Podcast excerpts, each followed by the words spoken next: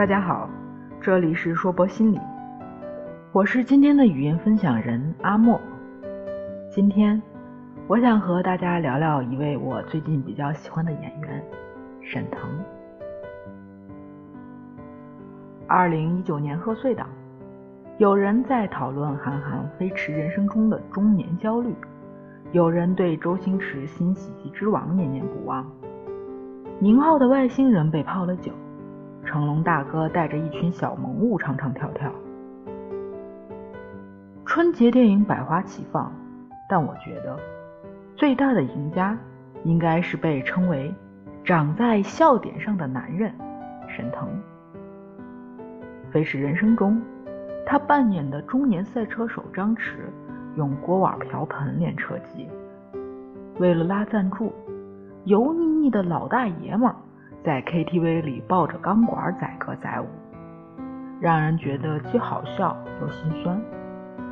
出了放映厅，沈腾又一身廉价西装，和落魄的耍猴人黄渤在荧幕上为了外星生物的处理你来我往，怼得观众们哈哈大笑。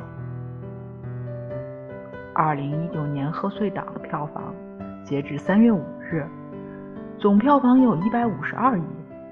前三名，除了第一名《流浪地球》与老沈没什么关系外，第二名票房二十二亿的《疯狂外星人》和第三名票房十七亿的《飞驰人生》里，沈腾都是主演。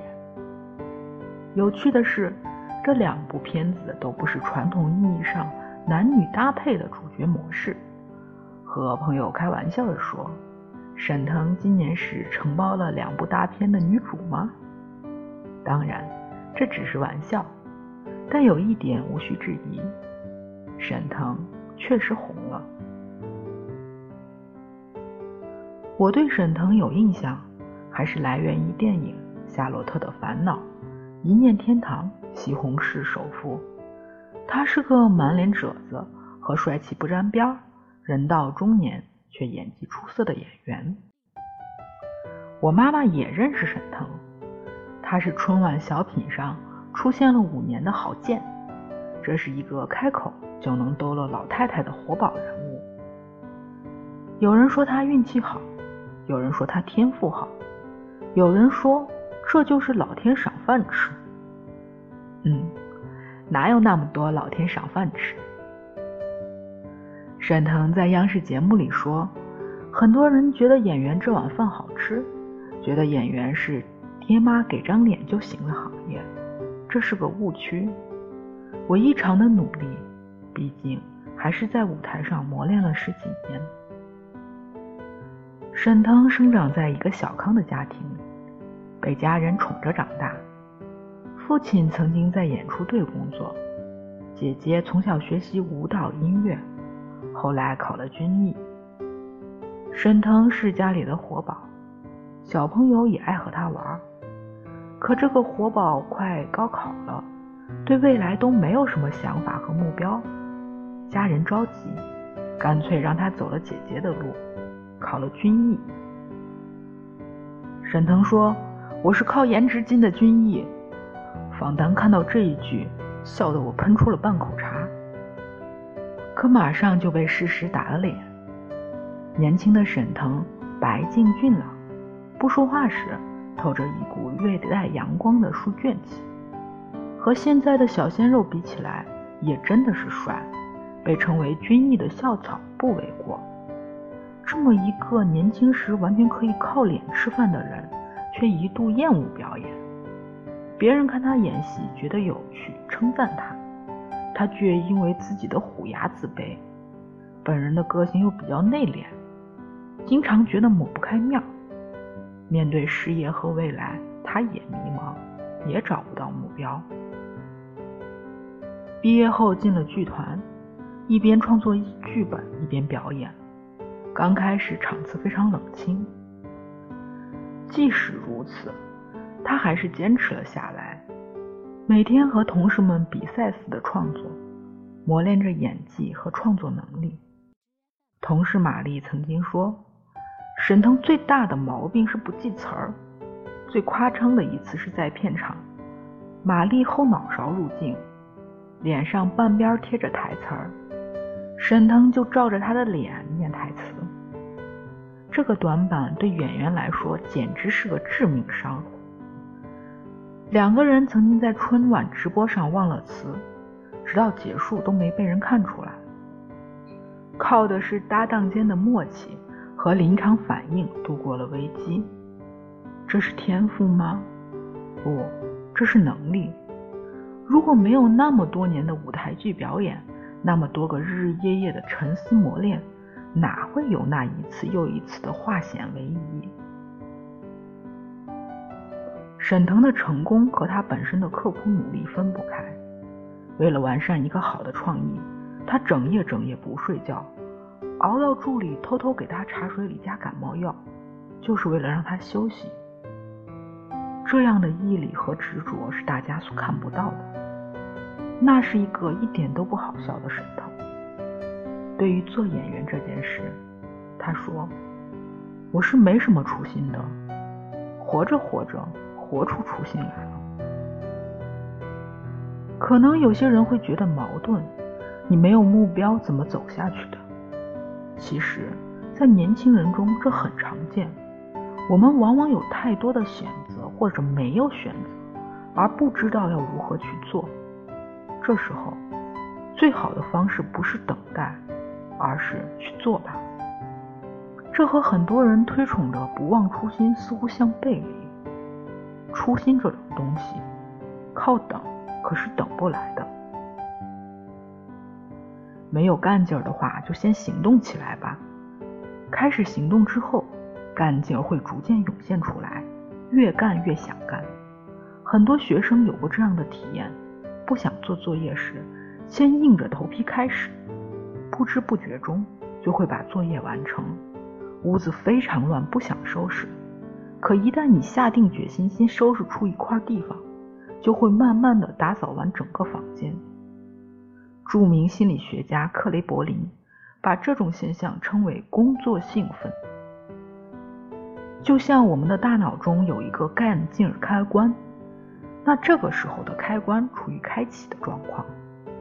当缺乏干劲儿的时候，很多人选择等待，心想等干劲儿来了再动。这种想法是错误的，干劲儿不是等来的，越没有干劲儿时，越应该先行动起来。从脑科学的角度来讲，这才是激发干劲儿的正确方法。我们大脑中有一个叫侧坐核的部位，当它的神经细胞活跃起来的时候，人就会干劲儿十足。但侧坐核的神经细胞只有在受到一定程度的刺激之后，才会开始活动。如果我们什么都不做，只是干等的话，那就不管什么时候，神经也不会受到刺激，更不会产生干劲儿。即使没有干劲儿，也要强迫自己开始行动。这样一来，侧坐核的神经细胞就会受到刺激，它兴奋起来之后，便会分泌一系列的化学物质，我们的干劲儿就会不断的涌现出来。所以，越是没有干劲儿的时候，越该下定决心，先行动起来再说。有些人说，我只是没有找到我的兴趣，如果找到了，我肯定如何如何。似乎兴趣来了，你就能成为人生赢家。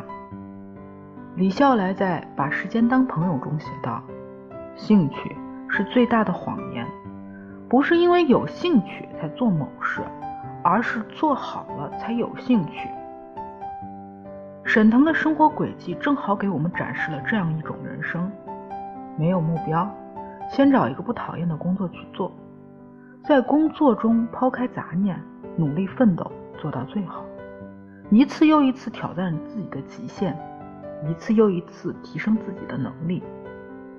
达成目标，我们就会有掌控感、成就感、幸福感。只要你不满足于现状。对获得这些感觉的欲望会推着你继续前进。很多年轻人来找咨询师聊天，说自己没有目标、没有干劲儿，觉得生活没有意义，每日浑浑噩噩，号称自己做条咸鱼就好。咸鱼也有过得好的鱼和过得糟的鱼之分。我认识很多年轻人，某种程度上，他们缺乏我们对年轻的定义。他们或许内向、宅、不善言辞，甚至害怕和人交往。可往往这些御宅们，在某个技能上却非常厉害。比如，有个姑娘可以完全不费劲的一口气讲完中国古代服装的演变，并且给你一张一张画出示意图。某个朋友。轻轻松松就能把在路上见到的草木都说出名字、产地，甚至相关的小故事。这些不起眼的技能，某一时刻可能就会给你带来帮助。比如，画画群里的朋友有服装上面的问题，就会去请教那位徒手画服装演变史的姑娘。大家谈起那位行走的植物图鉴的大神，总会竖起大拇指，一脸的羡慕。当你的某一项技能做到极致时，你获得的机会就会更多。这时候，你当初为什么选择这行还重要吗？很多人太在乎初心了，觉得每一分每一秒没有为初心努力就是错误的。你把初心未免想象的过于完美。我在西安街头曾看到卖煎饼的小贩在不忙的时候拿出报纸。铺在煎饼锅上练毛笔字，你问他有什么初心，他只会告诉你这是个兴趣。再说说之前提到过的深夜食堂的作者安倍夜郎，当年虽然他一直说自己要做漫画家，可总会因为各种原因把梦想搁置一边，去做一份养家糊口的工作，先活着。直到工作了十九年后。才在四十一岁以新人画手的身份出道，这难道不是不忘初心吗？人生有时候就是这样，你可能做了很多不喜欢的事，才能心无旁骛的去做喜欢的事。而回头想想，你会发现，你做那些不喜欢的事，可能往往还是围绕着喜欢的事在进行。你的梦想可能是当个作家。但你今天却在菜市场摆摊儿，你明天可能因为生活经验的丰富、作品接地气而被人们津津乐道，这并不矛盾。你可能一秒钟脑袋里闪过成千上万的想法，你在思维的世界里和马云肩并肩，和盖茨喝着下午茶。醒醒吧，这只是个白日梦。想法是零，行动才是一，迈出第一步。才有那千里之行。另外，这千里之行还可能不是直线哟。可这又有什么关系呢？至少方向没有错，走一步就有一步的远。年轻人，找一个自己不讨厌的行业，先去做吧。当你做到极致时，初心就来了。命运是失败者的借口，运气是成功者的谦词。别用人家的谦词来给自己找借口。所有的人，也都只是普通人而已。这里是硕博心理，我是今天的分享人阿莫，也是心理咨询师。今天的分享就到这里。不管你在哪里，世界和我陪伴着你。我们下次见。